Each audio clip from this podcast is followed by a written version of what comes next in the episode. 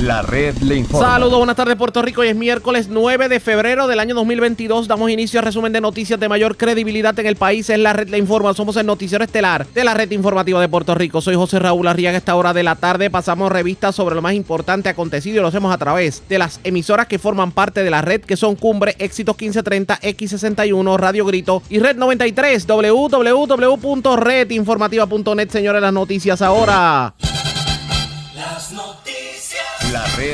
Y estas son las informaciones más importantes en la red Le Informa para hoy, miércoles 9 de febrero. En la calle, bomberos, maestros, policías y otros empleados públicos. La clase trabajadora no le perdona a Pedro Pierluisi expresiones en donde dejó entrever que al que no le guste cómo lo tratan como empleado público, que simplemente se vaya y punto. Sobre el particular, el gobernador insiste en que no se arrepiente de sus expresiones. Anticipan que el 18 de febrero se dará en el país un paro general. Senadora Keren Riquelme le exige al presidente del Senado, José Luis Dalmau, que intervenga en caso donde chofer del senador Javier Aponte Dalmau lo acusa de haberlo agredido borracho y hay una querella radicada en la uniformada. Juez de Aguadilla pudiera revocar permiso de construcción de controversiar valla en condominio Sol y Playa de Rincón e inclusive la piscina que fue el foco de la controversia. Esto luego de declarar en rebeldía a los residentes del complejo de viviendas. Ultiman a balazos a joven de 17 años esta madrugada en carretera de Barceloneta. Asesinan hombre esta mañana en carretera número 3 de Guayama. Doble asesinato ayer en la tarde en Barrio Obrero Santurce. Murió un hombre pillado en contenedor de reciclaje de textiles frente a la cancha Pepín Cestero de Bayamón. Autoridades arrestaron a tres personas tras ocuparse de sustancias en intervención en el residencial Sierra Verdecía de Ciales. Encuentran muerto a joven de 22 años en Hogar Crea de Coamo y esta tarde menos lluvia que la que experimentamos en los pasados días. Esta es la red informativa de Puerto Rico. Bueno, señores, damos inicio a la edición de hoy miércoles del noticiero estelar de la red informativa. Estamos en cobertura especial. Esto es Una cobertura especial. Por la red informativa de Puerto Y hoy le Rico. damos seguimiento a todo lo ocurrido en medio de las manifestaciones que se llevaron a cabo en el día de hoy, que a esta hora de la tarde continúan en cuanto a lo que tiene que ver con los reclamos de aumento de sueldo, de mejores condiciones y de retiro digno para empleados públicos.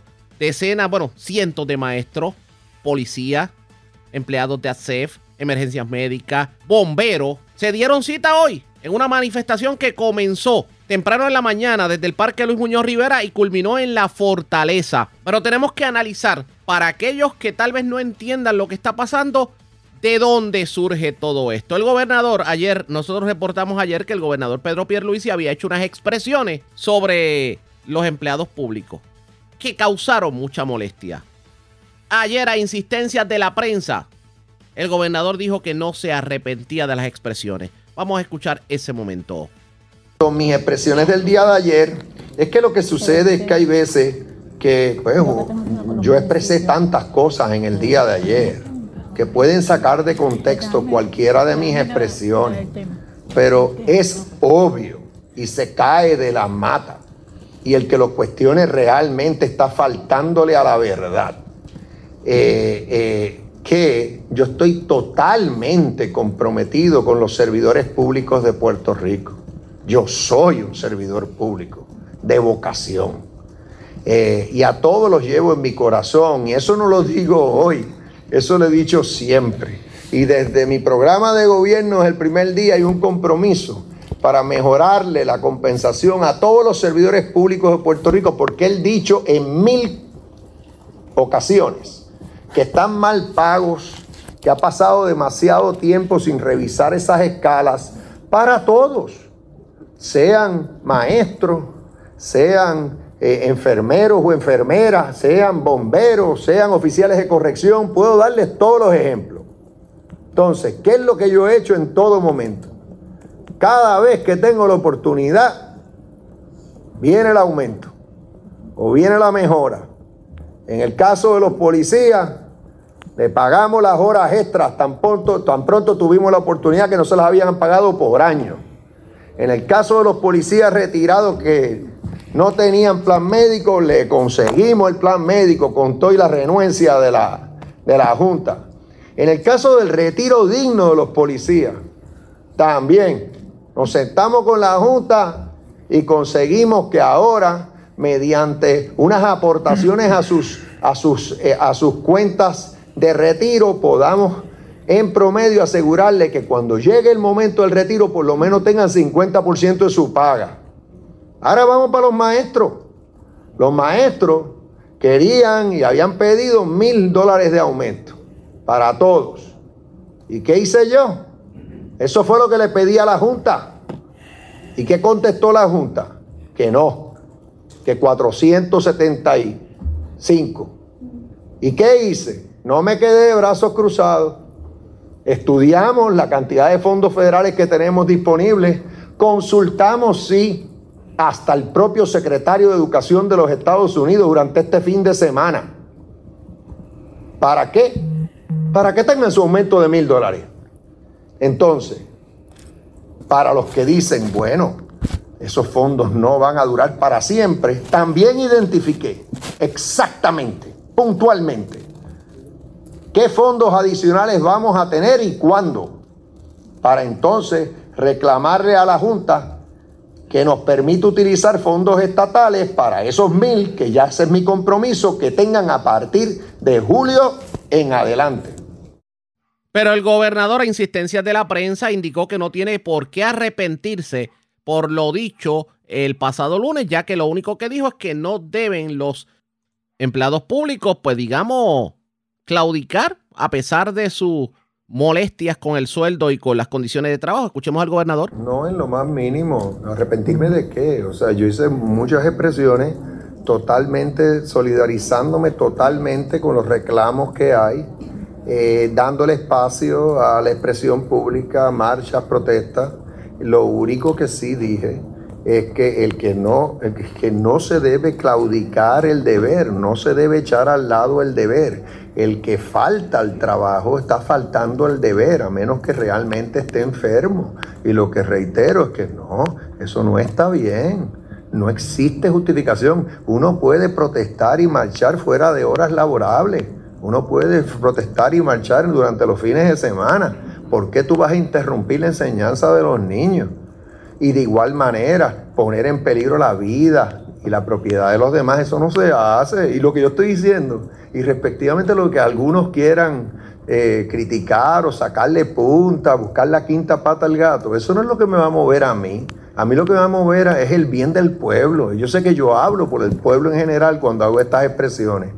Todos tenemos que cumplir con nuestro deber. Mientras tengamos los puestos que tenemos, mientras tengamos las vocaciones que tenemos. Ahora bien, ¿fueron o no fueron adecuadas las expresiones del gobernador? Esta fue su contestación. En esas áreas en particular, lo que yo estoy diciendo es, esas labores son tan esenciales. Estoy hablando por el pueblo en general, o sea, tú no dejas al pueblo desprotegido, es tan sencillo como eso. Tú no dejas a los niños sin el pan de la enseñanza, es tan sencillo como eso. Tú buscas la manera de canalizar tu protesta, tu llamado, de forma tal que no afectes esas poblaciones vulnerables. Y eso es lo que voy a decir y lo voy a decir 1400 veces. Esas fueron las expresiones del gobernador, pero en la mañana de hoy tuvimos la oportunidad de hablar sobre esto con el presidente del Frente Unido de Policías Organizados, Diego Figueroa. ¿Y qué pasa por la mente del policía en estos precisos momentos? ¿Vamos a ver nuevamente el Blue Flu? O, digamos, en las manifestaciones, ¿la policía será la que dará macanazos o no dará macanazos? Esto fue lo que dijo el líder de los policías. Bueno, las expresiones del gobernador, obviamente, dichas en el momento en que se está viviendo, resultan una unas palabras total y completamente desacertadas. Es un momento muy álgido, un momento muy sensitivo para ese tipo de expresión. Me parece que el gobernador ahí pues cometió un error, un error bastante grave en su momento tendrá efectos políticos. Me dijo efectos políticos.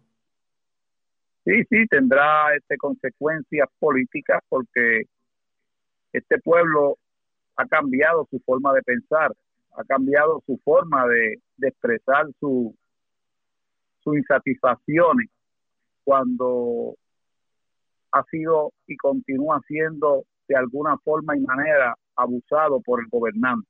Este pueblo ha perdido aquel miedo a estar de rodillas y a esperar que continuamente sea abusado, abusado y abusado, que a mantenerlo de rodillas y desinformado.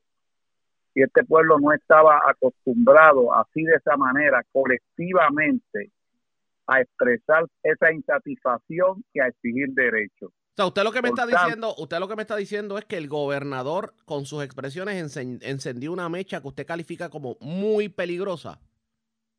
definitivamente es una mecha, yo diría en cierto grado, es muy indignante, más que peligrosa. Yo diría es indignante más que peligrosa porque a la vez que este pueblo ha aprendido a levantarse, la expresión de violencia ha resultado menos. O sea, antes eh, recuerdo que las expresiones de algunos líderes obreros eh, que posteriormente obviamente fueron acusados ante los tribunales, era una expresión mucho más violenta. Recuerda la, la, la- la llamada huelga de la Autoridad de Energía Eléctrica eh, dirigidas por la UCEL en aquellos tiempos, pues tú te podías encontrar con un saco de dinamita en cualquier toje y cosas parecidas y, tiroteos y hasta muerte.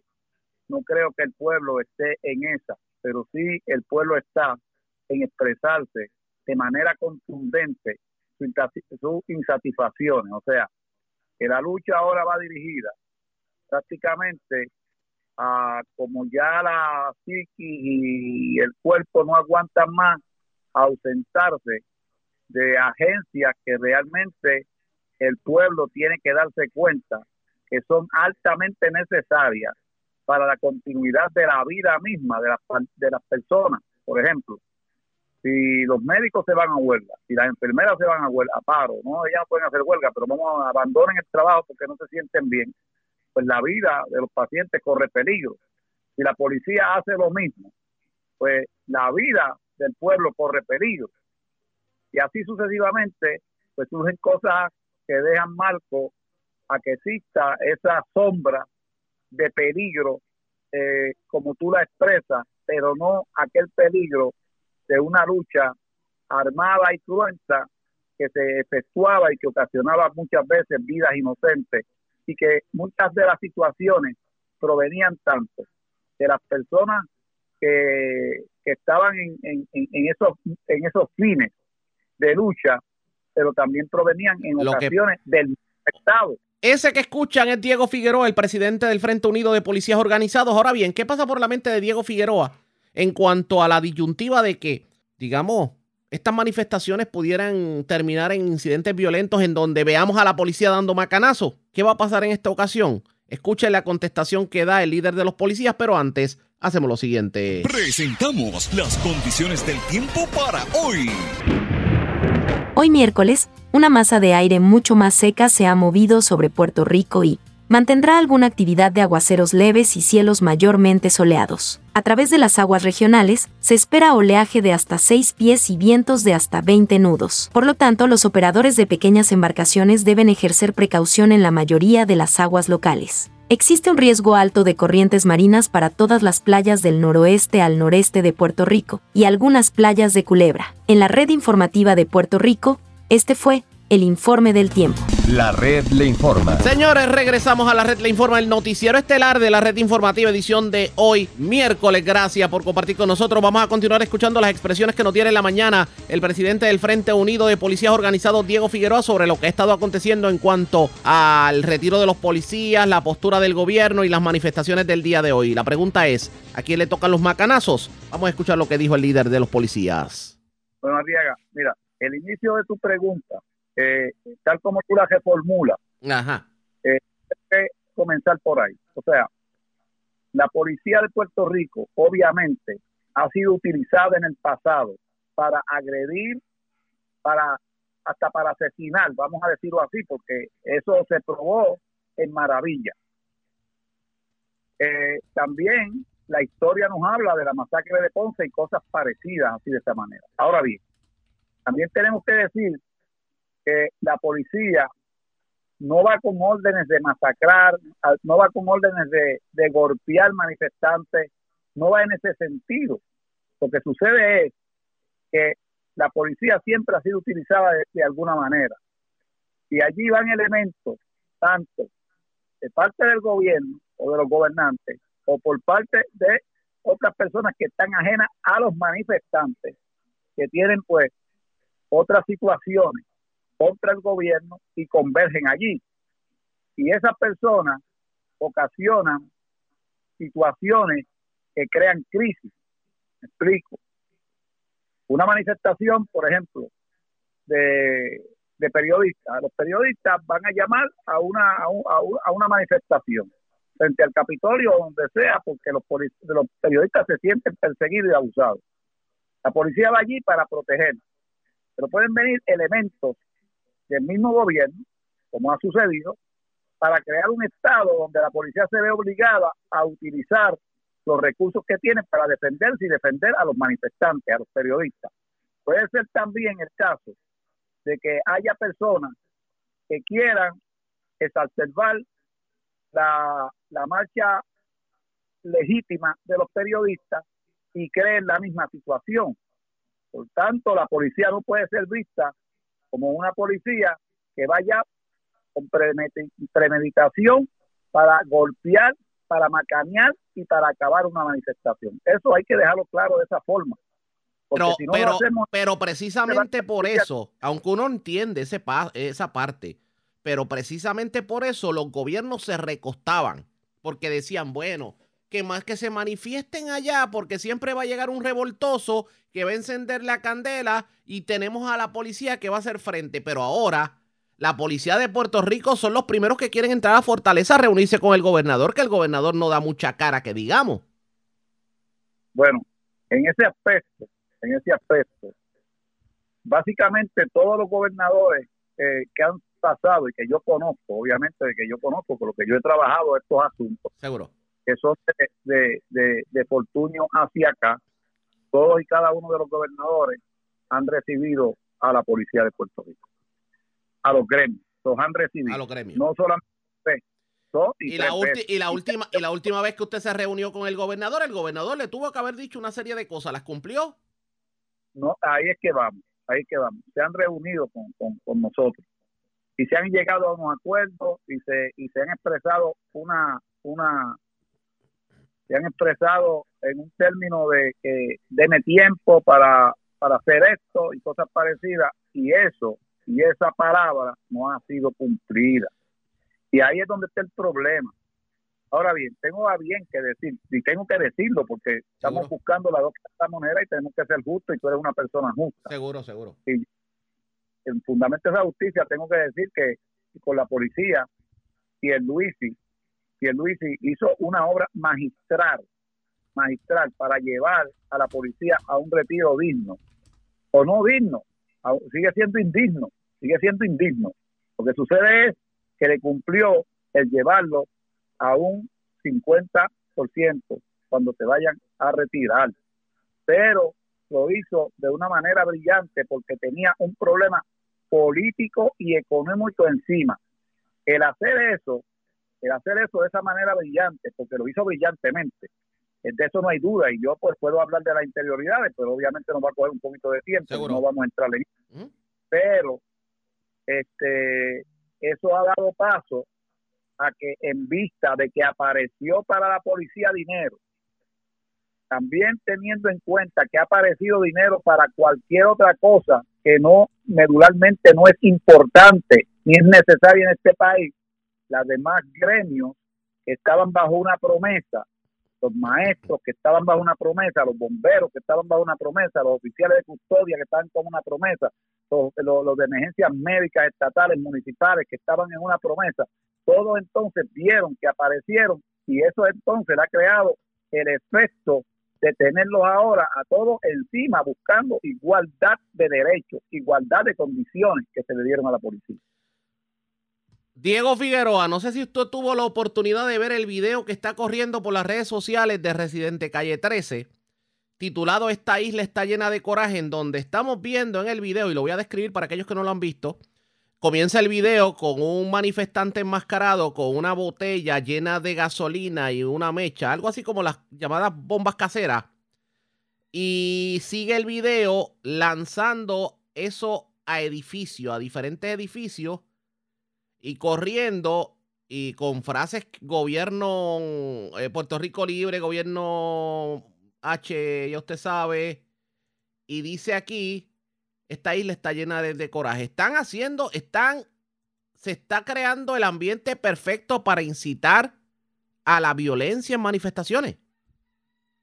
Bueno, tenemos en cuenta que Calle 13 o Gené o Presidente o como se le diga, eh, siempre ha sido ese tipo de elementos.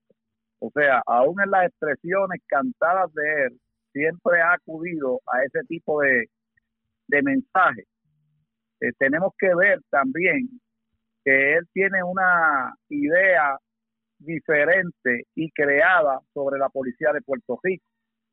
Por tanto, podemos ver que de alguna manera, cuando lo miramos con un perfil psicológico, él siempre ha tenido la tendencia a enalbolar de alguna manera la violencia contra las situaciones que surgen, pero no creo que el pueblo y le vaya a prestar atención a esto. Y entonces yo llamo, ahí es que yo hago un llamado, ¿verdad? A los manifestantes, a las personas que están expresando su, su, sus insatisfacciones en estas marchas del día de hoy y en las subsiguientes, porque esto va a continuar. Hay una también de un paro nacional para el día 18 a estar eh, momento, momento, vamos con calma. Un paro nacional para el 18. Sí, hay, hay un llamado, no sé si lo has visto, hay un llamado para un paro nacional de trabajadores el 18. ¿Y la policía se uniría a ese paro? ¿Se, ¿Se uniría ese paro el 18? Bueno, bueno, la policía hoy, hoy precisamente va a haber policías que están libres de servicio este, que no han cogido días por enfermedad, este, sino que es que están libres de servicio, que van a estar libres de servicio porque trabajan en turnos nocturnos o ya trabajaron, que van a participar del paro, van a participar. Y cuando venga el paro nacional, pues la policía de Puerto Rico también nuevamente, aquellos que estén libres, aquellos que, que ya hayan pasado el tiempo de trabajo este, antes de ese evento, también van a participar. Ya la policía se considera un obrero más del pueblo. O sea, uno, cuando digo esto es que se considera, pues, como diríamos, uno más de los mortales que ha sufrido persecuciones y que ya la policía le perdió el miedo a levantarse y a, y a exigir que se le respete y que se le atiendan los reclamos, como se le tienen que atender a todos los trabajadores de acuerdo a como el Estado se ha comportado. Esas fueron las expresiones de Diego Figueroa, el presidente del Frente Unido de Policías Organizados. Ahora bien, ¿qué, ¿qué pasó en el transcurso del día y cómo están las manifestaciones a esta hora de la tarde? Hagamos lo siguiente. La red le informa. Cuando regresemos en medio de esta cobertura especial, le vamos a dar un cronológico sobre lo que ha estado aconteciendo en el transcurso del día, tanto con los manifestantes como con el gobierno. Es lo próximo, la pausa. Regresamos en breve. En breve. La red le informa. Señores, regresamos a la red le informa, el noticiero estelar de la red informativa. Gracias por compartir con nosotros. Estamos en cobertura especial. Esto es una cobertura especial por la red informativa de Puerto Rico. seguimos resumiendo a esta hora de la tarde lo que aconteció en el transcurso del día en cuanto a las manifestaciones de los empleados públicos. Y vamos a iniciar con lo ocurrido en la mañana porque los diferentes grupos eh, pues llegaron a diferentes puntos. Los bomberos llegaron al ala sur del Capitolio, los maestros llegaron al Parque Luis Muñoz Rivera, entre otros eh, lugares en donde se agruparon y coincidieron en el Capitolio y de ahí siguieron marchando hacia la fortaleza. Claro está, en la mañana pues escuchamos reacciones de varios líderes políticos precisamente sobre eh, lo que es la médula de la controversia. Y temprano en la mañana Valeria Morales de Bonita Radio en la red informativa entrevistó al representante Denis Márquez y esto fue lo que dijo sobre precisamente lo que estuvo aconteciendo en la mañana de hoy y que el gobierno si algo dejó de hacer o digamos por qué provoca lo que ocurrió en el día de hoy. Escuchemos las declaraciones. Hay que señalar es que ese aumento como usted dice que es temporero, es la consecuencia de esto, de la batalla en la calle, del reclamo de las maestras y de los maestros. Y de que ese elemento temporero, que es a base de unos fondos federales, hay que hacer legislación y hay que eliminar toda la paralización de los convenios colectivos, pero sobre todo de que sea de manera permanente. Pero que además hay que atender el asunto del retiro, porque lo que pretenden también el gobierno y que lo quieren dejar a un lado es el asunto del retiro, cuando el plan de ajuste de la deuda avalado por ellos eh, condena a la pobreza a las maestras y los maestros de Puerto Rico. La senadora María de Lourdes Santiago también fue entrevistada sobre este tema y esto fue lo que dijo sobre el particular. La pregunta que está sobre la mesa, más bien el reclamo que está sobre la mesa es que ese salario no da para vivir. Y yo creo que eso está ya estipulado por la inmensa mayoría del país, excepto ciertas personas retrógradas, ¿verdad? Que sí insisten en que eso fue lo que escogieron. Nuestra teoría es que en el caso del Departamento de Educación hay dinero y yo hice un planteamiento en el hemiciclo y, presentaré una resolución.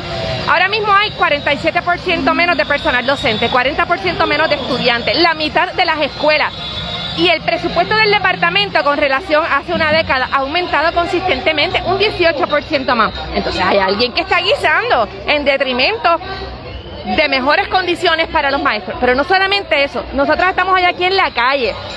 En 20 minutos va a comenzar una vista pública donde se le va, se va a aceptar que se le entreguen 10 mil millones de dólares en cash a los bonistas.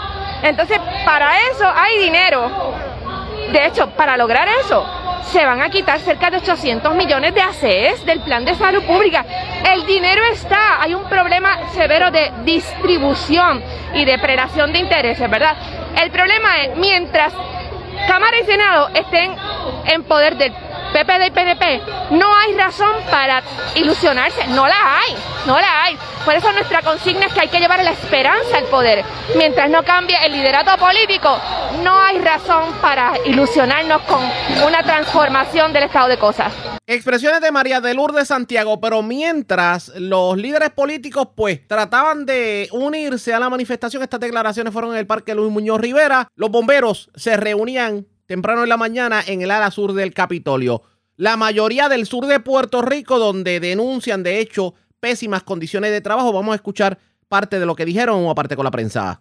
Dentro de, la labor que, que, hacemos nosotros los bomberos, este, estamos cansados ya de que nos marginen y nos echen hacia un lado y estamos exigiendo que, que nos den buenas condiciones de trabajo y un sueldo justo y un retiro digno. Por ejemplo, equipo, eh, ¿qué, cosas están, de qué están padeciendo ustedes? Equipo, mejores camiones, mejores estaciones, e, ese tipo de cosas estamos exigiendo. Estaciones, me dicen que hay estaciones en esa zona que una casucha de madera en algunos sitios es, la estación. Eso es así, eso es así. Lamentablemente tenemos la estación de Guayanilla, eh, ¿verdad? En una casucha, como dicen por ahí. Luego de eh, los terremotos, obviamente. Luego de los temblores, este, están, ¿verdad? Allí stand-by. El, el alcalde le, le cedió un terreno. Estamos esperando, ¿verdad?, que el gobierno tome acción y, haga una buena estación como merecen los compañeros. El, liderato del sindicato ha convocado a, unirse a, la marcha denominada de la indignación. ¿Cuál es la mayor indignación suya? Es realmente el trato. La, nos tienen hacia un lado y cada vez que, que, pedimos algo es un no, es un no. Y ya nos cansamos. Realmente nosotros tenemos un compromiso con el pueblo y queremos que el pueblo lo sepa, que estamos comprometidos con ustedes.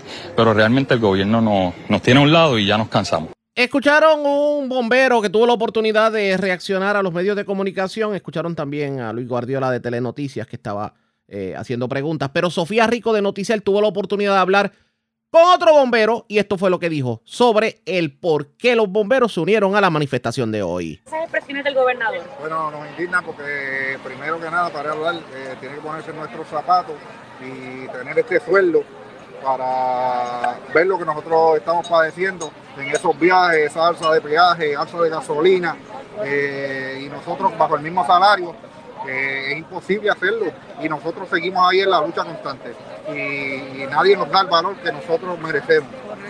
Mientras eso ocurría en el ala sur del Capitolio, también en el ala norte se reunían otro grupo de maestros. Y Sofía Rico de Noticel tuvo la oportunidad de entrevistar a una maestra con 20 años en el magisterio. Y esto fue lo que dijo sobre el porqué de la manifestación. Buenos días a todos, soy maestra de la Escuela Jesús María San Román Carolina y en representación de todos los maestros de Puerto Rico estamos aquí porque estamos indignados Hemos escogido esta vocación con mucho amor, con mucho esfuerzo porque decidimos ser maestros.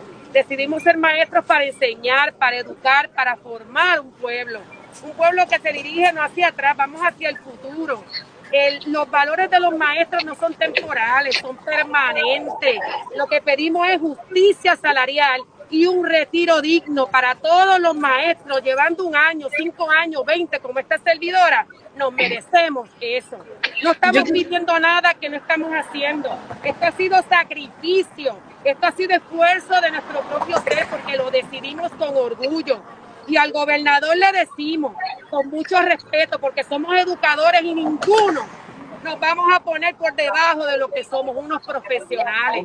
Lo que le pedimos a él, que él no escogió ser gobernador, a él el pueblo le eligió y gracias a nosotros está ahí. Gracias a los educadores, gracias a esos bomberos que están ahí también, gracias a todos los empleados públicos que somos los que damos la milla extra con el sueldo de miseria, decidimos ser maestros, pero no nos vamos a conformar, no nos van a callar. Y el magisterio se levantó, se levantaron los empleados, ya no estamos en los escritorios, no vamos a estar en las escuelas, no vamos a estar en los, en los retenes, no vamos a estar en ningún sitio, en la calle, haciendo esta lucha. Así que maestro, díganlo ahí, lucha sí, entrega no. Esta fue la expresión de una de las maestras que estaba participando de la manifestación, pero otros maestros también tuvieron la oportunidad de expresarse, sobre todo reaccionar a lo que han sido las expresiones de la controversia, que es lo dicho por el gobernador Pedro Pierluisi en torno a maestros y a bomberos. Vamos a escuchar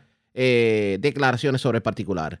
Pues es indignante que una persona que supuestamente es el líder del país se exprese de esa manera porque entonces quiere decir que si un bombero tiene un uniforme que ya no le funciona, un policía tiene un chaleco a prueba de balas que ya está caducado, pues tiene que aceptar ese equipo porque eso es lo que hay.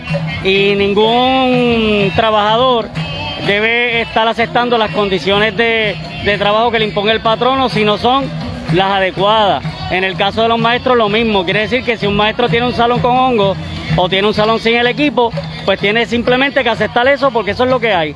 Lo que está diciendo el gobernador es que simplemente aceptemos la miseria que nos está dando el gobierno, el maltrato que nos está dando y que como con la vocación que tenemos, pues tenemos que eh, hacia adelante. Yo entiendo que son unas palabras desacertadas, que en realidad no son palabras que salieron eh, esporádicas. Eh, la secretaria de la gobernación expresó lo mismo en un momento dado, él expresa lo mismo y se reafirma. Quiere decir que es lo que ellos sienten, es la manera que ellos ven. Bueno, los policías, si eh, su equipo no está adecuado, que breguen con eso, que breguen con la criminalidad con eso. Si el bombero no tiene el equipo adecuado, pues también. Y si el maestro o los otros trabajadores trabajan en condiciones negativas para su salud, para su seguridad, pues también porque a él no le importa. Pues entonces tiene que demostrar como gobernador que él gobierna para la gente que lo eligió, no para un grupito ni para eh, un sector, sino para todo el pueblo de Puerto Rico. Y si no puede con eso, pues entonces que, que, que se retire, que renuncie.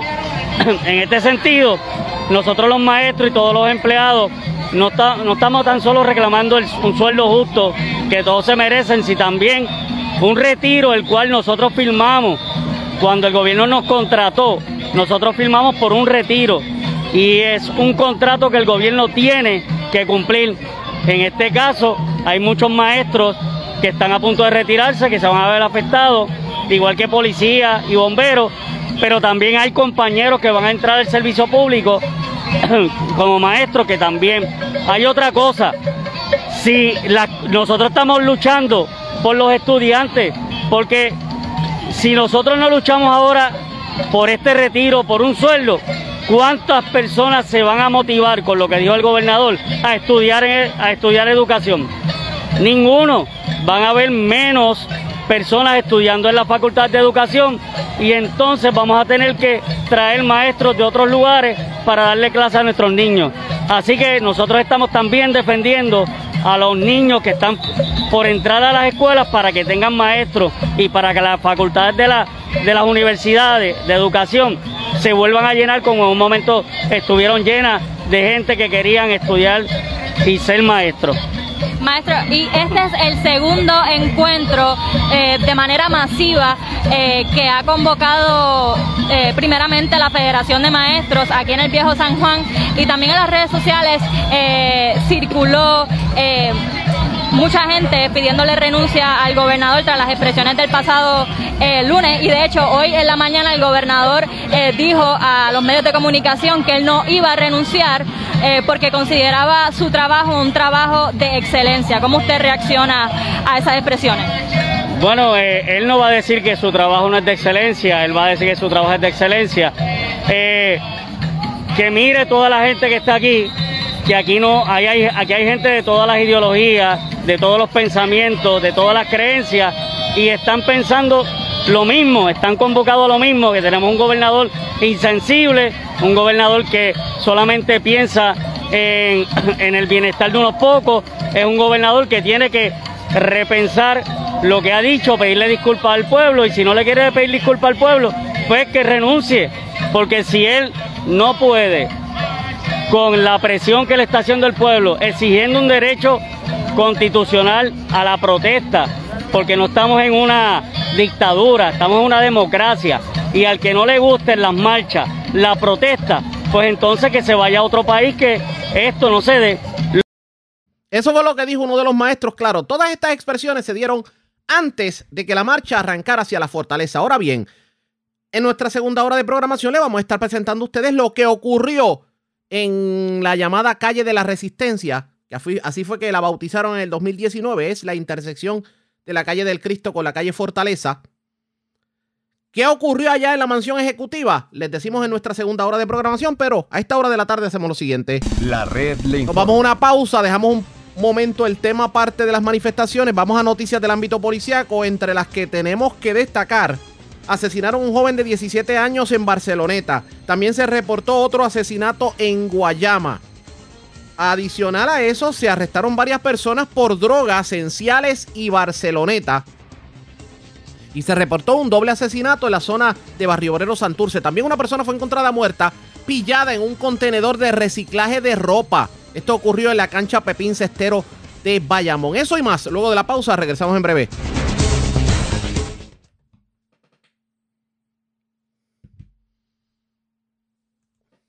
La red le informa. Señores, regresamos a la red le informa. Somos el noticiero estelar de la red informativa edición de hoy miércoles. Gracias por compartir con nosotros. Vamos a noticias del ámbito policíaco. Comenzamos en la zona norte de Puerto Rico. Un adolescente de 17 años fue ultimado a balazos en un, hecho ocurrido en una carretera de Barceloneta. Además, se arrestaron tres personas, le ocuparon drogas en intervenciones de la policía en Ciales y Barceloneta. Y es Mayra Ortiz, oficial de prensa de la policía en Arecibo, quien nos trae detalles en vivo. Saludos, buenas tardes. Buenas tardes. ¿Qué información tenemos? Arrestan a tres personas con sustancias controladas en el residencial público Sierra Verdecía, en el pueblo de Ciales, en el barrio Catañito y en las parcelas Inberi en Barceloneta. Agentes de la División de Drogas, Narcóticos y Armas Ilegales, dirigida por el teniente Alex Bosch, de la, con la cooperación del plan integral, preparando varios planes de trabajo dirigidos a los puntos de sustancias controladas del área policíaca de Arecibo. En el residencial Sierra Verdecía se logró el arresto de Aneudi Santos Vázquez, de 21 años y residente del pueblo de Manatí. La evidencia ocupada fue la siguiente, 23 bolsas de marihuana, 73 bolsas de cocaína, 42 bolsas de crack, 36 cápsulas de crack, 37 de heroína y 491 dólares en efectivo. En el barrio Catañito y en las parcelas Inveris, cerca de la cancha de Barceloneta, se arrestó a Leonel Aliceas Ríos, de 22 años, y Jadiel José Rodríguez Caballero, de 26 años, ambos residentes del pueblo de Barceloneta. La evidencia ocupada fue dos bolsas de cocaína y 543 dólares en efectivo y un envase de marihuana. Los casos serían consultados con el fiscal de turno para la posible erradicación de cargos. También agentes adscritos a la División de Homicidios del 6C del área de Arecibo investigan un asesinato reportado hoy en horas de la madrugada en el barrio Garrochales, sector La Cité, en el pueblo de Barceloneta. Según se informa, se recibió una llamada anónima al distrito de Barceloneta, que en el lugar antes mencionado había un vehículo a orillas de la carretera con las luces encendidas y un cristal roto. Al llegar al lugar encontramos un vehículo Suzuki aéreo color azul y en el interior un cuerpo de un menor, el cual fue identificado como Kenier Pagan Rosa, de 17 años y residente del pueblo de Barceloneta el cual presentaba varios impactos de bala en diferentes partes del cuerpo. Investiga el agente Willy Correa del distrito de Barceloneta y continúa con la investigación el agente Reinaldo Jiménez de la División de Homicidio del área de Arecibo.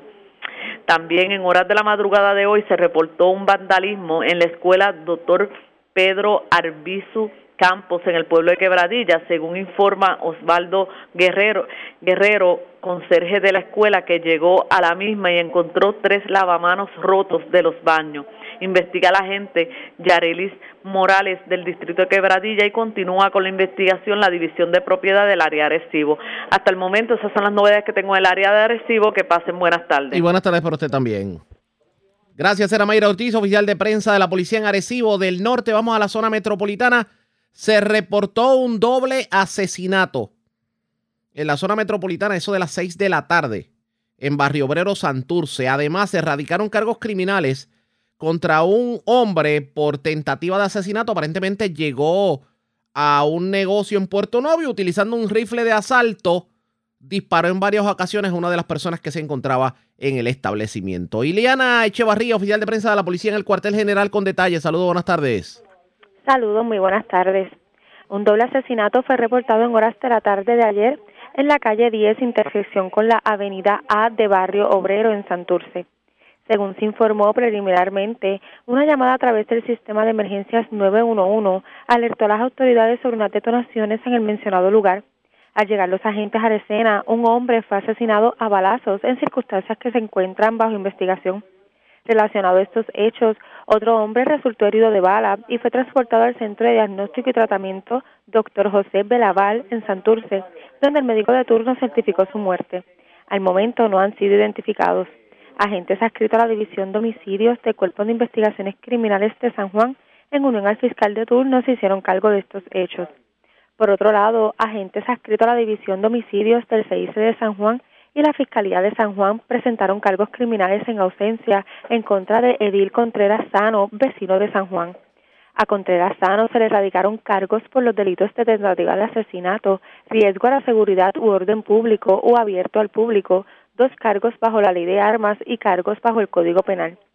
Surge de la investigación que para la fecha del 30 de enero del año en curso, en las inmediaciones de un negocio en Puerto Nuevo, el imputado, utilizando un rifle de asalto para el cual no posee licencia, le disparó en varias ocasiones a Miguel Isaac Miguel Jiménez. Cabe señalar que contra Contreras Sano ya pesaba una orden de arresto en ausencia por los delitos de tentativa de asesinato y portación ilegal de armas de fuego.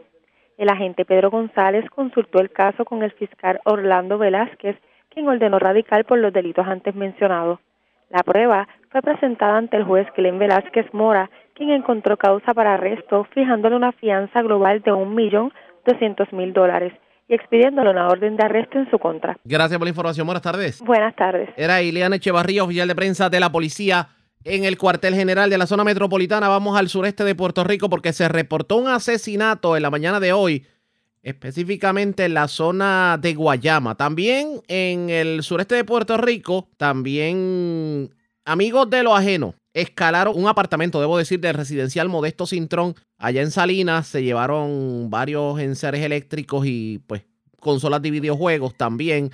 Se reportó otro escalamiento, esta vez en el Head Start de Guayama. Carmen Herrera, oficial de prensa de la policía en Guayama, con detalles. Saludos, buenas tardes. Muy buenas tardes. ¿Qué información tenemos? Agente adscrito al distrito de Guayama fueron alertados de un asesinato ocurrido a eso de las seis y siete de esta mañana en la carretera número 3, sector Melanía del pueblo de Guayama. Según información preliminar, un hombre que no ha sido identificado al momento fue ultimado a balazos en, un, en el lugar. y su cuerpo fue hallado por las autoridades en el interior de un vehículo de motor. Este caso fue referido al personal de la División de Homicidio del Cuerpo de Investigaciones Criminales de Guayama, en unión con la fiscal de turno, continúa con la investigación. Por otra parte, agentes adscritos al distrito de Guayama investigaron un escalamiento ocurrido en horas del día de ayer en el gestal El Encanto que ubica en la carretera 744 de Guayama. Alega el querellante que alguien forzó una de las puertas del lugar logrando acceso al interior de donde se apropiaron ilegalmente de un generador, generador perdón, y herramientas. Además, durante horas del día de ayer se reportó un escalamiento en el residencial Modesto Cintrón del municipio de Salinas. Alega el querellante que alguien forzó una de las puertas del lugar logrando acceso al interior de donde se apropiaron ilegalmente de una consola de juegos, perfume y dinero en efectivo. El caso se continuará con la investigación. Eso es lo que tenemos hasta el momento. Buenas tardes. Y buenas tardes para usted también.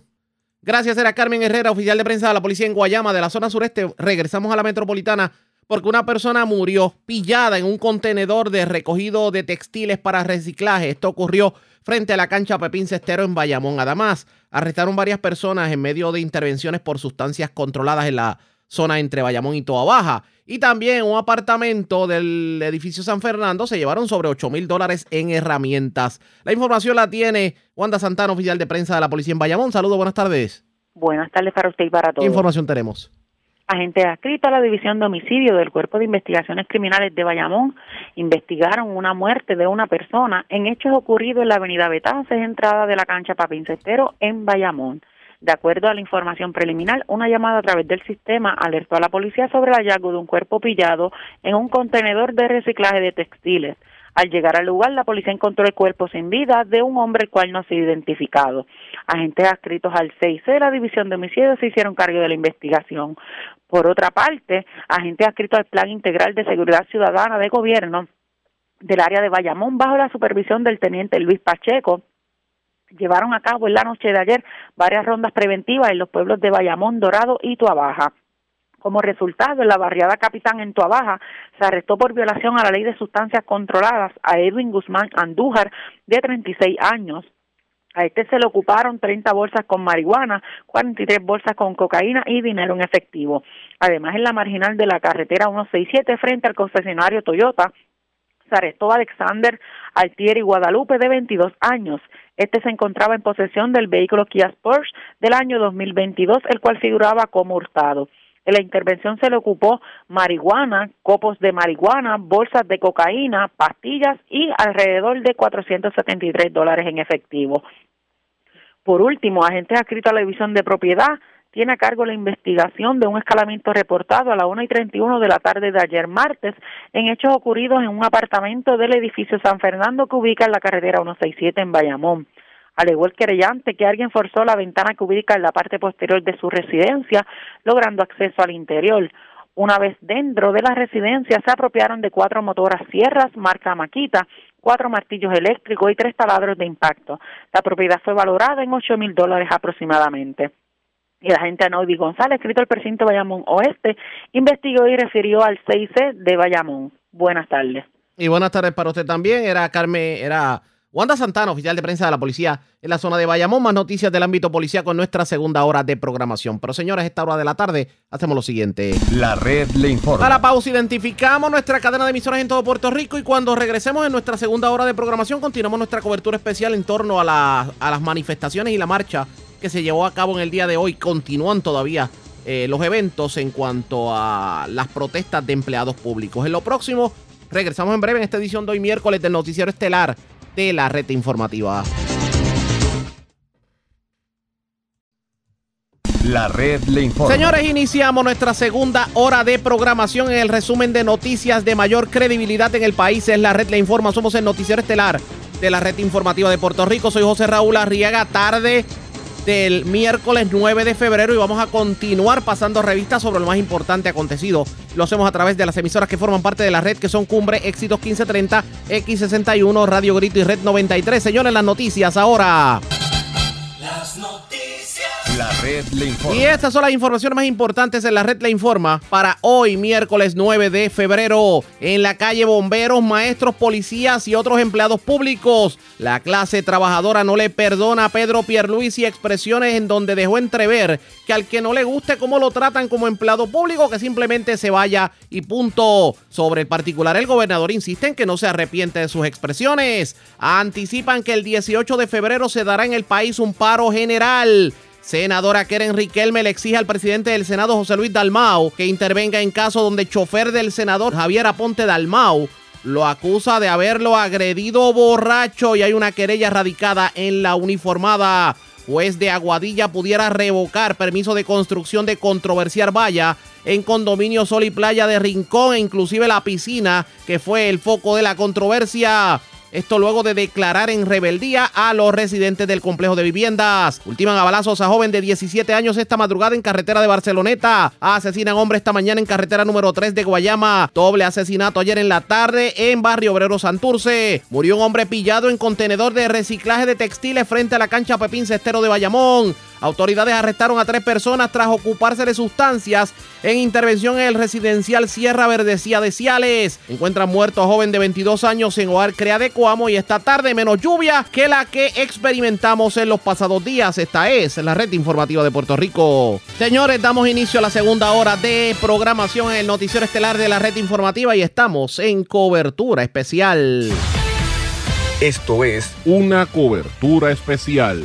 Por la red informativa de Puerto Bueno, Rico. continuamos en cobertura especial de la red informativa de Puerto Rico en torno a lo que tiene que ver con la manifestación que todavía continúa a esta hora de la tarde en contra de las expresiones del gobernador Pedro Pierluisi sobre los empleados públicos. Y claro está, en lo que es la médula del asunto, el hecho de que pues, tanto bomberos, policías, maestros reclaman mejores condiciones de trabajo, de sueldo y de retiro. En la primera hora de programación tuvimos la oportunidad de escuchar parte de lo que ocurrió antes de que la manifestación llegara a la fortaleza. Pero ¿qué ocurrió en la fortaleza? Vamos a escuchar.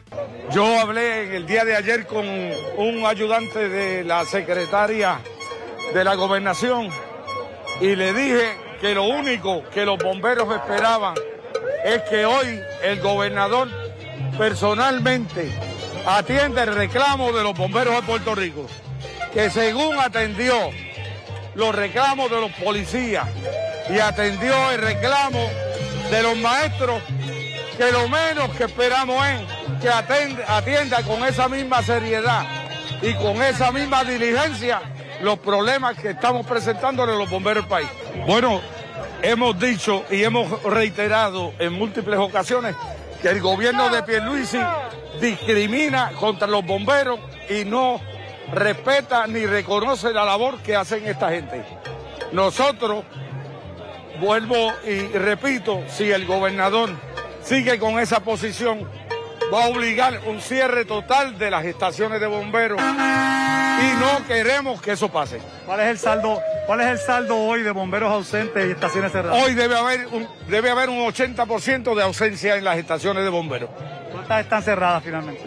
Finalmente no tengo los números, pero sabemos que en este momento hay más de 30 cerradas. Obviamente el reclamo de los bomberos no se limita a lo que es el aumento de sueldo y digamos el que se puedan mejorar las condiciones de trabajo. También está lo que tiene que ver con el retiro. Sobre el particular, esta fue la contestación que dio en una parte con la prensa el, pre- el presidente del sindicato de bomberos, José Tirado. No, el retiro es fácil porque lo que nosotros estamos pidiendo es que a, los, a los policías, que son 7.500, que están bajo la ley 447 y la ley 1, se le otorgó. Y nosotros, que somos 500, no se nos quiere dar, aun cuando el secretario de Alexis Torres se había comprometido con nosotros de que si había un retiro digno para los policías, se iban a incluir los 500 bomberos.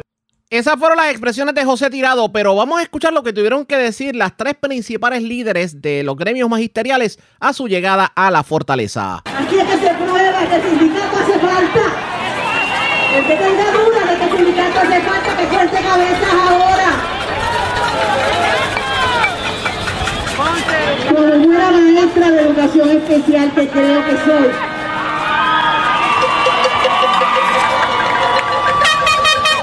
Les hablar de algo importante. El gobernador dijo que no se repitiera lo que hicimos el viernes y no lo repetimos, lo mejoramos.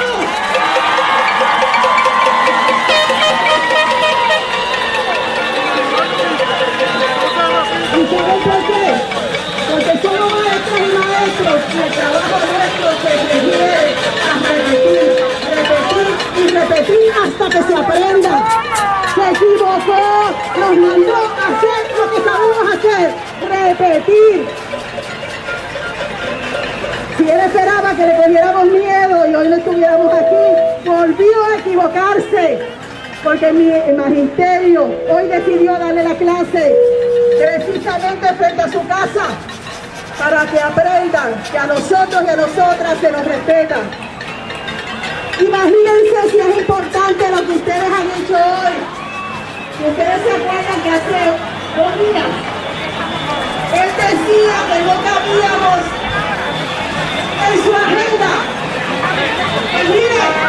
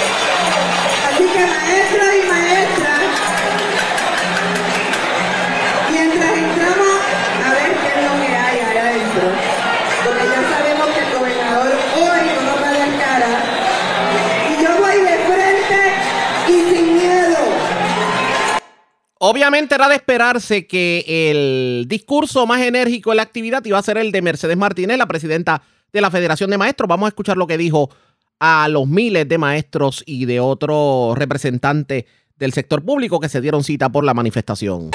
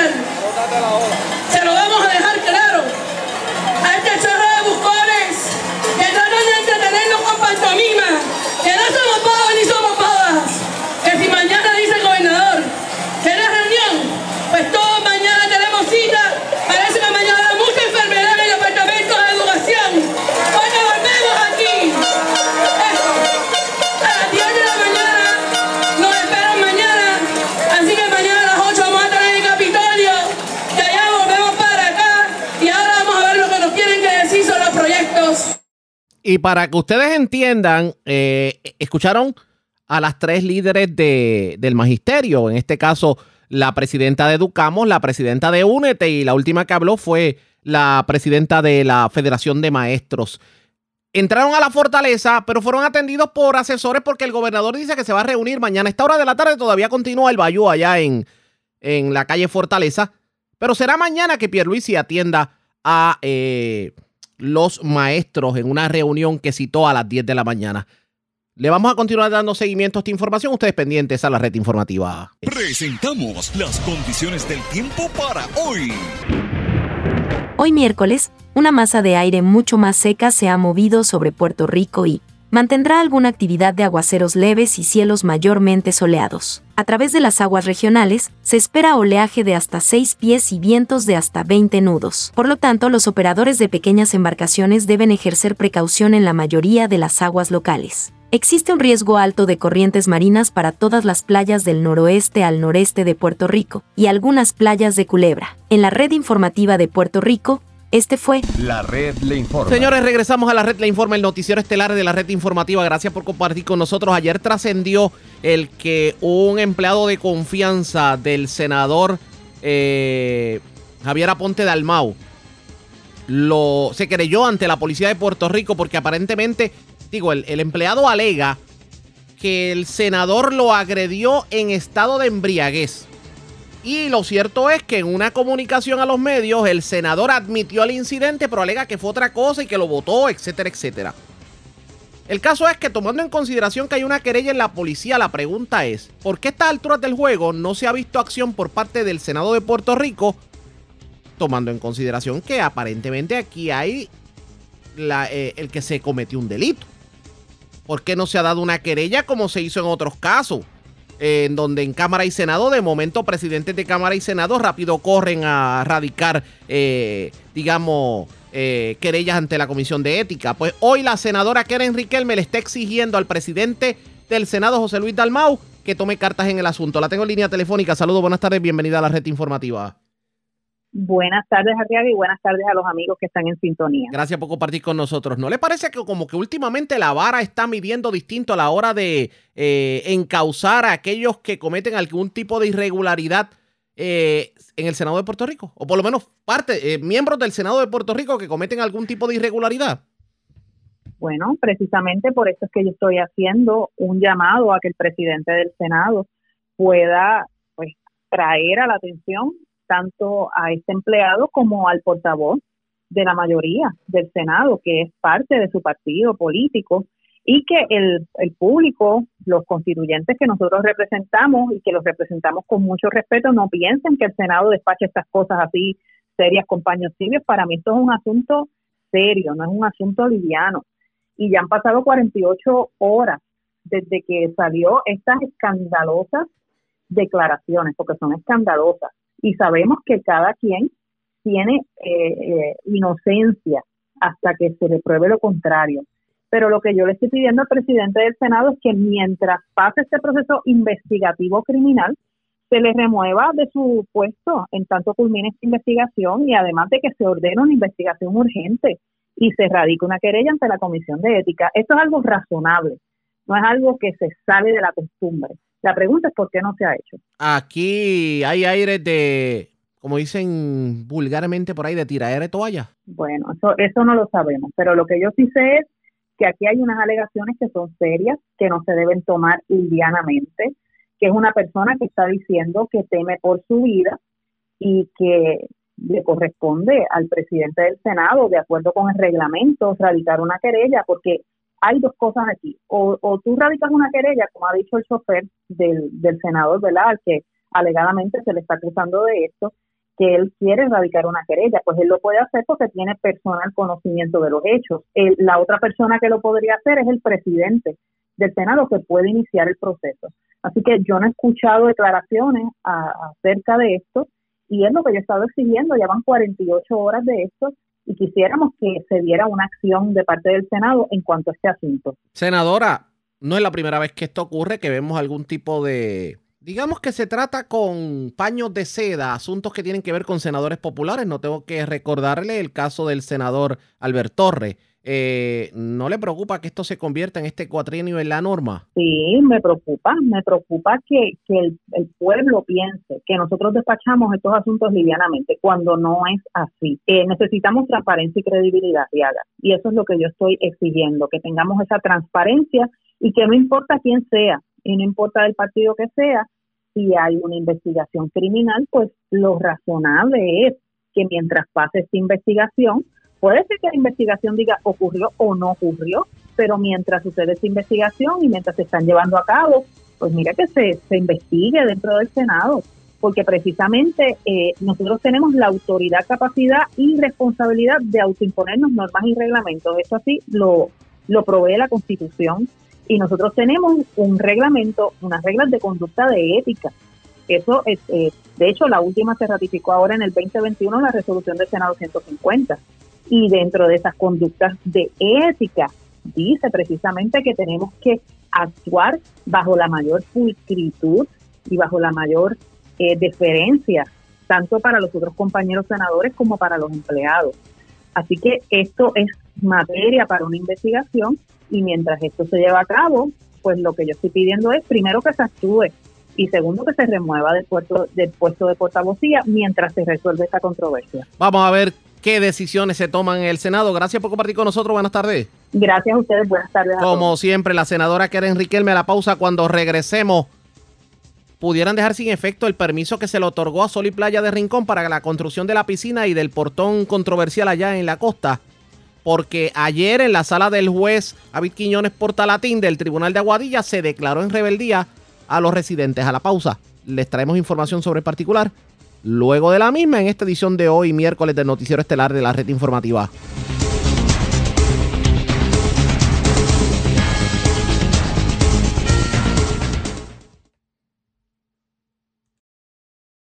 La red le informa. Señores, regresamos a la red Le Informa, el noticiero estelar de la red informativa, edición de hoy miércoles. Gracias por compartir con nosotros. Ayer en la tarde, el juez superior del Tribunal de Aguadilla, David Quiñones Portalatín, indicó que estará decidiendo si corresponde revocar el permiso de construcción del condominio Sol y Playa en Rincón, luego de declarar en rebeldía a la Junta de Titulares del complejo que se negó a someter, eh, se negó a someterse a la jurisdicción del tribunal. De hecho, el juez reiteró su determinación de declarar en rebeldía a la Junta de Titulares de Sol y Playa por evadir contestar la demanda de la Junta de Planificación y la anotó rebeldía. Sobre el particular, la abogada del condominio Leonor Porrata Doria se presentó a la vista para plantear la falta de jurisdicción y decidió irse tan pronto el juez declaró no al lugar a su argumento. Ella insiste en que no se va a someter a la jurisdicción. Y vamos a escuchar las declaraciones precisamente que diera la licenciada Leonor Porrata Doria a su salida abrupta del Tribunal de Aguadilla. Es absurdo que nosotros convengamos en a comparecer en un procedimiento para la revocación de un permiso que estamos protegiendo y defendiendo en el Tribunal de Apelaciones.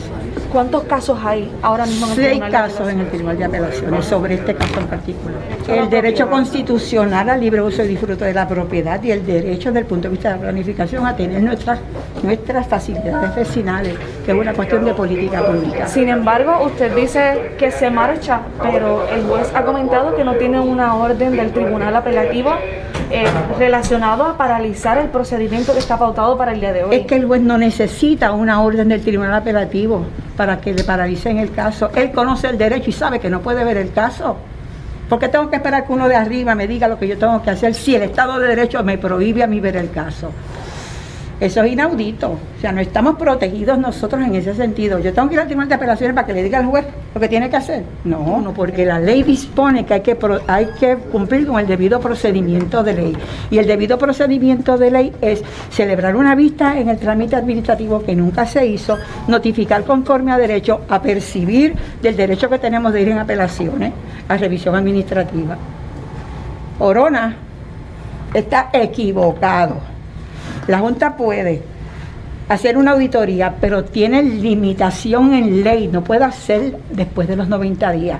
Y en este caso hizo una auditoría a una resolución de Junta de Planificación autorizando ese proyecto de más de 30 años. Y en el caso del permiso han pasado más de 90 días desde que se expidió. Pero el, el juez ha comentado que se está buscando eh, verificar si fue otorgado conforme a derecho el permiso que él entiende que es de año 2020. El no hay permiso original de El construcción. permiso es, es final, firme e inapelable.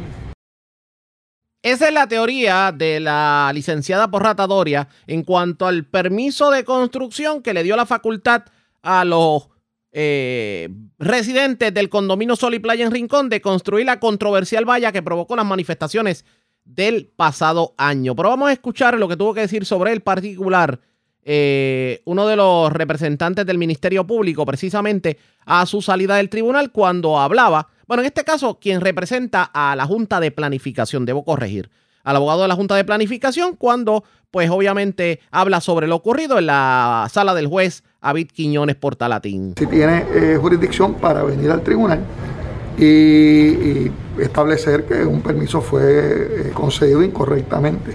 Aquí el problema empieza con que el permiso se extiende a favor de una entidad que no está vigente. El juez ya determinó eh, declararla ella en rebeldía. Sí, porque no se contestó la demanda nunca. Eh, Se hicieron compare- eh, comparecencias, se presentaron argumentos, pero nunca se contestó la demanda, por lo tanto procede la anotación de rebeldía. Había una moción de gente sumaria que era base suficiente para disponer del caso y el juez le había dado una oportunidad adicional. Pero además de eso, pues la Junta presentó prueba documental abundante que el tribunal admitió, así que aquí o, o pre- o prevalece la moción de gente sumaria Eso le iba a preguntar. ¿Qué prueba fue la que presentó entonces la Junta de Planificación? todo el historial, que incluyendo está en el expediente la cuestión esta de la irregularidad insalvable, de que se hizo, eh, de que se expidió un permiso a favor de una entidad inexistente. Eso fue lo que ocurrió en la sala del juez Quiñones Portalatín en el Tribunal de Aguadilla. Eh, el juez va a decidir próximamente si en efecto revoca el permiso del 2020 que le, que le dio la Junta de, de Planes y que autorizaba a los condómines de Sol y Playa en Rincón para construir la valla que pues provocó las manifestaciones del año pasado. Pero sobre el particular, Ayola Virella de Metro tuvo la oportunidad de entrevistar al otrora candidato a la gobernación y líder eh, ambientalista Eliezer Molina. Y esto fue lo que dijo sobre lo ocurrido ayer en el Tribunal de Aguadilla. pero pues le adelantamos que fue en rebeldía, así que no hubo defensa ni argumento por parte del condominio de que es y fue ilegal, bueno, falsa la información que sometieron para el permiso, así que en cuestión de horas será revocado y van a enviar a que se demuela el muro ilegal que se construyó en la playa. Luego de las protestas que hubo allí, eh, entiendo que Recursos Naturales había llegado a algún acuerdo con ellos y se estaba construyendo un muro, pero por parte de Recursos Naturales. ¿Eso es correcto? intentaron eh, construir una verja, pero la orden del tribunal era clara, que se tenían que detener todo tipo de obras y entiendo que desistieron ellos de, de- de su arrogancia y sí construyeron algo, pero donde tiene que ser, en su propiedad, no en la propiedad pública que ellos estaban eh, apoderando. Si se declara, ¿verdad?, eh, con lugar la petición de la Junta de Planificación de que este permiso habría sido ilegal, usted habla de que tendrían que demoler parte de lo construido. ¿Qué específicamente sería? Sí, la Junta de Planificación en su petición, pues, eh, solicita la revocación del permiso y la demolición de las obras que se hayan generado con este permiso ilegal. Y como muchos saben, cuando el secretario de Recursos Naturales tomó la nefasta decisión de permitir que continuaran eh, construyendo, ellos en un fin de semana aceleraron y construyeron un muro en concreto en la playa. Todo eso lo tienen que demoler y tienen que demoler los pilotes que ellos desarrollaron para poder edificar la piscina y, la, y las áreas que ellos estaban solicitando de la construcción nueva en este lugar. Así que todo lo que hicieron lo tienen que demoler. Pero entonces sí hay otra construcción ya más adentro de, de lo que es el área del condominio, que es la que usted me dice, se, se hizo algo, pero donde tenía que ser. No, todo lo que ellos hicieron bajo este permiso es ilegal. Y lo que ellos hicieron fue que en el área de la playa desarrollaron un sistema de pilotes y sobre esos pilotes es que ellos edifican la estructura, ya sea la verja, eh, la piscina y el gazebo. Todo eso tienen que demolerlo. Ok. Vamos a estar entonces pendiente a lo que determine el tribunal en este caso. ¿Hubo representación allí del condominio o simplemente no fueron? Sí, ellos, ellos vinieron. Eh, la abogada le presentó al juez de que él no tenía la autoridad para llevar ese caso y se fue. Okay, Bueno, pues vamos, vamos a estar pendientes. Quería preguntarle también, ayer hablé con el alcalde de Dorado en, en Noti1 y mm, sobre el reportaje que salió en Guapa Televisión, él plantea que la, que la política del municipio es que las playas son públicas, pero que también en Dorado pues ha habido una convivencia eh, porque los doradeños entienden la aportación del hotel, que las piedras que están allí, eso es desde la época de los Rockefeller, y que cualquier persona que objete eso tendría que ir al tribunal. Eh, ¿qué, qué, qué pasos se están dando o qué le parece lo que está sucediendo en Dorado?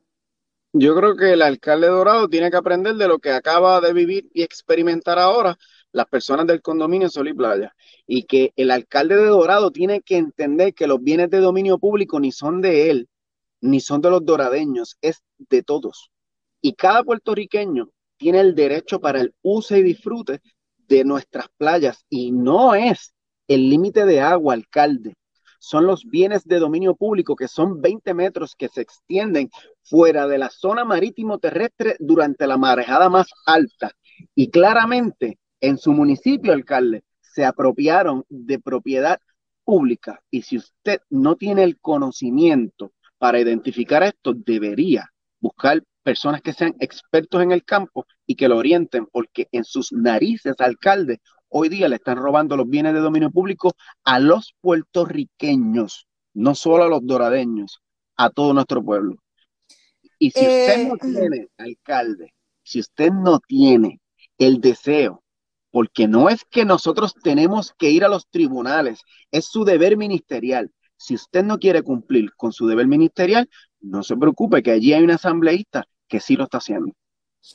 Eliezer Molina tuvo la oportunidad también de reaccionar a lo que en estos momentos está ocurriendo en Dorado, el hecho de que se está restringiendo el paso de los ciudadanos a algunas playas en específico por personas que aseguran que el terreno es privado. Y esto dijo el líder eh, político y ambientalista sobre la controversia, sobre la... Problema general, no es de Dorado. Miren, estamos hoy en Rincón es en Dorado, es en Río Grande, es en todas partes donde hay un litoral costero porque los inversionistas vinieron tras nuestras playas y lamentablemente el gobierno durante décadas, no solo ahora, durante décadas, se hizo el desarrollo mal, se permite construir después de la zona marítimo terrestre y eso no es lo que dice la ley. Es luego de los bienes de dominio público marítimo terrestre. Y solamente estamos evitando el que ocurra la desgracia que nosotros vivimos en María cuando vimos un sinnúmero de edificios colapsar y terminar dentro de nuestra agua.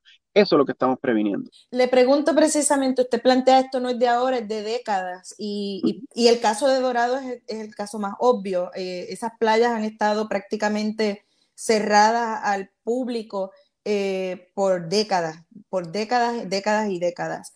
Hay quienes plantean que este reclamo en este momento eh, tiene una intención política y que viene de un sector eh, político. Eh, ¿Por qué ahora y, qué les responde a quienes plantean que hay una intención política detrás de estos reclamos de acceso a las playas? Bueno, lo primero es que todo es político porque estas construcciones se están haciendo a través del gobierno con unos permisos, así que esto es político que la politiquería permitió por décadas que las cosas se hicieran mal, no significa que esta generación tiene que aceptar y adoptar una política pública errónea para nosotros propulsar el cambio. Estas personas que dicen que es político, claro, pero con la politiquería lograron hacer las cosas mal. Así que la política, la política bien aplicada redunda en el beneficio de toda una sociedad. Así que yo creo que deben agradecer que el pueblo está haciendo lo que el gobierno que es quien está facultado, no hace. El gobernador se supone que sea quien esté haciendo todo esto. Él no lo hace, alguien lo tenía que hacer. Expresiones de Eliezer Molina, así las cosas, eso lo ha ocurrido en Rincón, en Dorado continúa la controversia. ¿Qué está pasando con las playas de Puerto Rico?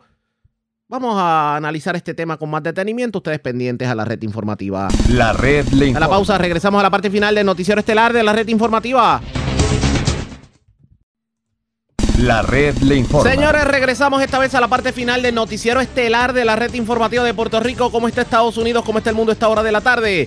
Vamos con DN, nos tienen un resumen completo sobre lo más importante acontecido en el ámbito nacional e internacional. El presidente de Estados Unidos, Joe Biden, dijo que un gasoducto construido por Rusia para transportar gas natural a Alemania será cancelado si Rusia invade Ucrania. Biden hizo este comentario durante una conferencia de prensa conjunta en la Casa Blanca con el nuevo canciller de Alemania, Olaf Scholz. Scholz no declaró de manera explícita que Alemania suspendería el gasoducto Nord Stream 2, aunque dijo que Estados Unidos y Alemania estaban alineados en sus posiciones. En Bruselas, la presidenta de la Comisión Europea, Ursula von der Leyen, dijo que la Unión Europea estaba analizando otras opciones para su abastecimiento energético que incluirían el suministro de gas extraído mediante fracking procedente de Estados Unidos.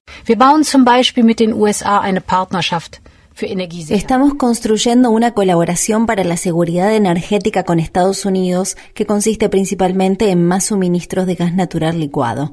Estamos hablando con otros proveedores de gas, por ejemplo Noruega, para que aumenten sus suministros a Europa. Este lunes también se celebró una reunión entre el presidente francés Emmanuel Macron y el presidente ruso Vladimir Putin que se llevó a cabo en el Kremlin. Putin afirmó que Rusia todavía estaba trabajando para encontrar una solución diplomática a la crisis en relación con Ucrania, pero advirtió sobre el riesgo de una confrontación con armas nucleares si Ucrania se une a la alianza militar de la OTAN. Las campanas de la Catedral Nacional de Washington doblaron este lunes 900 veces en un sombrío homenaje a los 900.000 residentes de Estados Unidos que han muerto a causa de la COVID-19 desde el inicio de la pandemia. Asimismo, en el Capitolio de Washington, D.C., los miembros del Congreso observaron un minuto de silencio y realizaron una vigilia con velas en homenaje a las víctimas. Estados Unidos tiene una tasa de mortalidad per cápita por COVID-19 mucho más alta que otros países ricos, a pesar de que las vacunas han estado ampliamente disponibles para la mayoría de los residentes del país durante meses. Mientras tanto, un número cada vez mayor de gobernadores demócratas de Estados Unidos han anunciado que levantarán algunas medidas de salud pública contra el coronavirus. Las autoridades de los estados de California, Connecticut, Delaware, Nueva Jersey y Oregon indicaron que levantarán el uso obligatorio de mascarilla en sus estados, pero que permitirán que los gobiernos municipales y las juntas escolares puedan exigirlo. Estas fueron las palabras expresadas por el gobernador de Nueva Jersey, Phil Murphy. No podemos mantener los casos de coronavirus en cero. Tenemos que aprender a convivir con la COVID-19 mientras se deja atrás la pandemia y se entra en la fase de endemia. El Departamento de Seguridad Nacional de Estados Unidos ha confirmado que está aprobando el uso de perros robot en las patrullas que vigilan la frontera entre Estados Unidos y México. La agencia gubernamental afirmó que estos drones de cuatro patas producidos por la empresa Ghost Robotics con sede en Filadelfia reforzarían la presencia de la patrulla fronteriza en la región. Las autoridades también admitieron que el terreno accidentado en la frontera sur de Estados Unidos puede poner en peligro la vida de los agentes fronterizos y que los robots podrían reducir ese riesgo. En 2021, al menos 650 migrantes murieron al intentar ingresar en Estados Unidos cuando el gobierno de Biden seguía impidiendo que la mayoría de los solicitantes de asilo pudieran ingresar de manera segura a través de los pasos fronterizos de entrada al país. En octubre, la empresa Ghost Robotics mostró un nuevo sistema autónomo de armas que combina un robot cuadrúpedo con un rifle de francotirador. Las elecciones presidenciales de Costa Rica que se celebraron este domingo y en la que 25 candidatos se disputaban la presidencia tendrán probablemente una segunda vuelta ya que los resultados preliminares muestran que ningún candidato obtuvo el 40% de los votos necesarios para obtener la victoria en primera vuelta. El empresario y expresidente del país, José María Figueres, tomó la delantera en el escrutinio inicial de los votos de las elecciones del domingo, mientras que el exministro de Finanzas Finanzas y funcionario del Banco Mundial Rodrigo Chávez quedó en segundo lugar. Las elecciones en Costa Rica se celebran al tiempo que los costarricenses reclaman por el aumento del desempleo, el costo de vida y los casos de corrupción en el país. La segunda vuelta presidencial está prevista para abril. El gobierno de Biden ha confirmado que prohibió de manera discreta el ingreso a Estados Unidos del expresidente hondureño Juan Orlando Hernández y que en 2021 lo agregó a una lista que rastrea a funcionarios centroamericanos sospechosos de corrupción. El Departamento de Estado de Estados Unidos dijo el lunes que agregó a Hernández en su lista de actores corruptos y antidemocráticos en julio, teniendo en cuenta múltiples informes creíbles de medios de comunicación y declaraciones juradas de testigos que acusaban a Hernández de colaborar con el narcotráfico y de usar dinero proveniente de las drogas para financiar su campaña electoral. El régimen derechista de Hernández contó durante varios años con el respaldo del gobierno de Estados Unidos, a pesar de los numerosos informes sobre violaciones a los derechos humanos en su contra. El hermano de Hernández fue condenado por tráfico de cocaína en Estados Unidos en 2019. En Brasil, miles de personas salieron a las calles de Río de Janeiro, Sao Paulo y otra docena de ciudades del país durante el fin de semana exigiendo justicia para Moise Cavagambe, un refugiado congoleño de 24 años que fue asesinado a golpes el 24 de enero. Cavagambe fue atacado después de que éste exigiera el pago atrasado de dos días de trabajo en un kiosco de una playa de Río de Janeiro donde servía bebidas. Las imágenes de seguridad muestran el momento en que tres hombres golpean repetidas veces a Cavagambe con un palo y un bate de béisbol durante 13 minutos. Estas fueron las palabras expresadas por uno de los manifestantes. Ese Estado brasileiro, que es un Estado racista. El Estado brasileño es racista. Es un Estado nazi, homofóbico y xenófobo. Esto tiene que terminar. Estamos aquí en esta gran protesta en solidaridad con todas las familias que han sufrido este tipo de crímenes bárbaros. Sofreram que.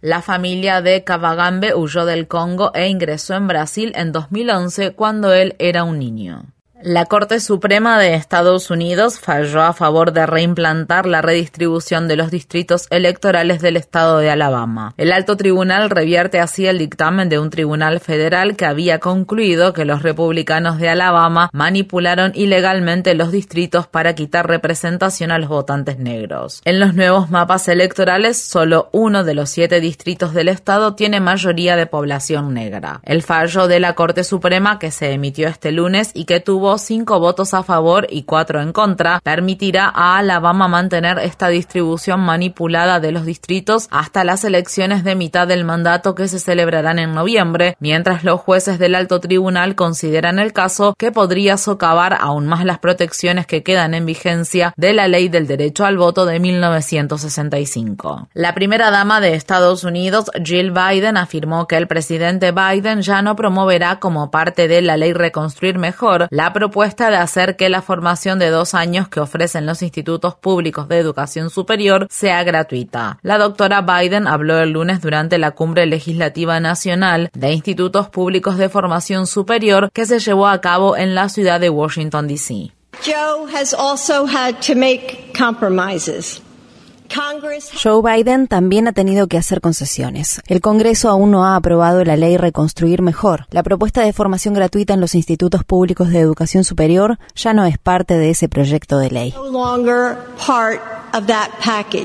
La Casa Blanca ya no está negociando de manera activa con los senadores demócratas Joe Manchin y Kirsten Sinema para que apoyen el plan de gastos públicos de la ley Reconstruir Mejor. En la actualidad, los demócratas tienen solo 49 senadores disponibles de los 100 que conforman el Senado de Estados Unidos, ya que el senador demócrata del estado de Nuevo México, Ben Ray Luján, estará fuera del Senado durante algunas semanas tras haber sufrido un derrame cerebral. En noticias relacionadas con los medios medios aumentan los llamamientos para que la empresa de servicios de emisión de audio por Internet Spotify retire al presentador Joe Rogan de su plataforma. Esto ocurre luego de que el popular presentador de podcast promoviera información falsa sobre la COVID-19 en su programa y de que resurgiera un video que muestra a Rogan haciendo varios comentarios racistas. Este viernes la cantante India Arie, ganadora de varios premios Grammy, se unió a otros artistas que sacaron su música de Spotify Spotify y compartió un video que se hizo viral y que muestra a Rogan usando 24 veces un apelativo racista en su programa. you know, the saying the word. You've already said is just like saying she's calling you a like this boy that he's a but starts calling them Otros videos que resurgieron recientemente muestran a Joe Rogan diciendo que las personas negras tienen cerebros diferentes y comparando a un vecindario sin personas blancas con el planeta de los simios. Tras la polémica causada, la empresa Spotify eliminó silenciosamente decenas de episodios anteriores del podcast de Joe Rogan. Sin embargo, el director ejecutivo de la plataforma, Daniel Eck, se ha negado a cancelar el contrato exclusivo de Rogan con Spotify, valorado, según se informa, en más de 100 millones de dólares. En un memorando dirigido a los trabajadores de la empresa, Eck escribió, Cancelar voces es entrar en un terreno resbaladizo. En respuesta, el músico Neil Young instó a los trabajadores de Spotify a renunciar a sus cargos. Renuncien antes de que la empresa se coma sus almas. La red le informa. Bueno, señores, enganchamos los guantes. Regresamos mañana jueves a la hora acostumbrada, cuando nuevamente a través de Cumbre de Éxitos 1530 de X61 de Radio Grito y de Red 93, que son las emisoras que forman parte de la red informativa. Le vamos a llevar a ustedes resumen de noticias de mayor credibilidad en el país. Hasta entonces, que la pasen bien.